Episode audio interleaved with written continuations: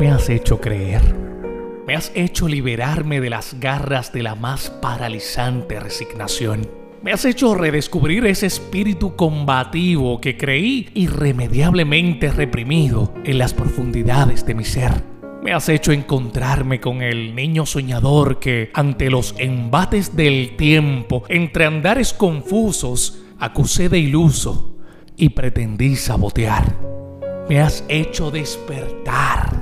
Me has hecho asimilar que los paraísos no son lugares fantásticos, producto de la imaginación, sino experiencias auténticas de reconfortante realismo. Como esos instantes en tu regazo, como esos conciertos de sabiduría que ofreces con esa voz de firme pero inspiradora racionalidad.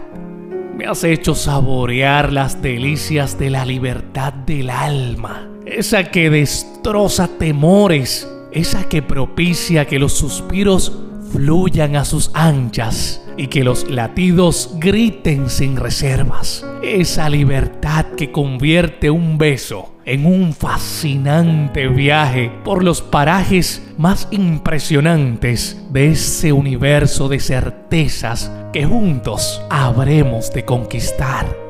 Me has hecho desafiar a un mundo que refrenda la frialdad.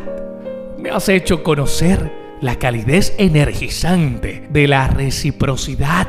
Me has hecho entender, ya sin odiosos peros, que está bien ser, que está bien entregar dulzuras honestas, que está bien sentir, que está bien desnudar sensibilidad. Me has hecho reencontrarme con esa versión de mí que siempre supo que con todos los sinsentidos que implica la existencia humana, la mayor dádiva divina y el propósito más trascendental es el sagrado ejercicio de amar. Escribí esto en tributo a la mujer que ha transformado con su amor mi vida. Esa mujer que me ha agarrado fuerte, me ha mirado a los ojos y, me ha dicho, sabes que yo creo en ti, tú puedes. Esa mujer que me ha hecho sentir una libertad única para amarle Así que, en este momento tan especial de nuestras vidas, Megan Yarié, esto es para ti. Te amo.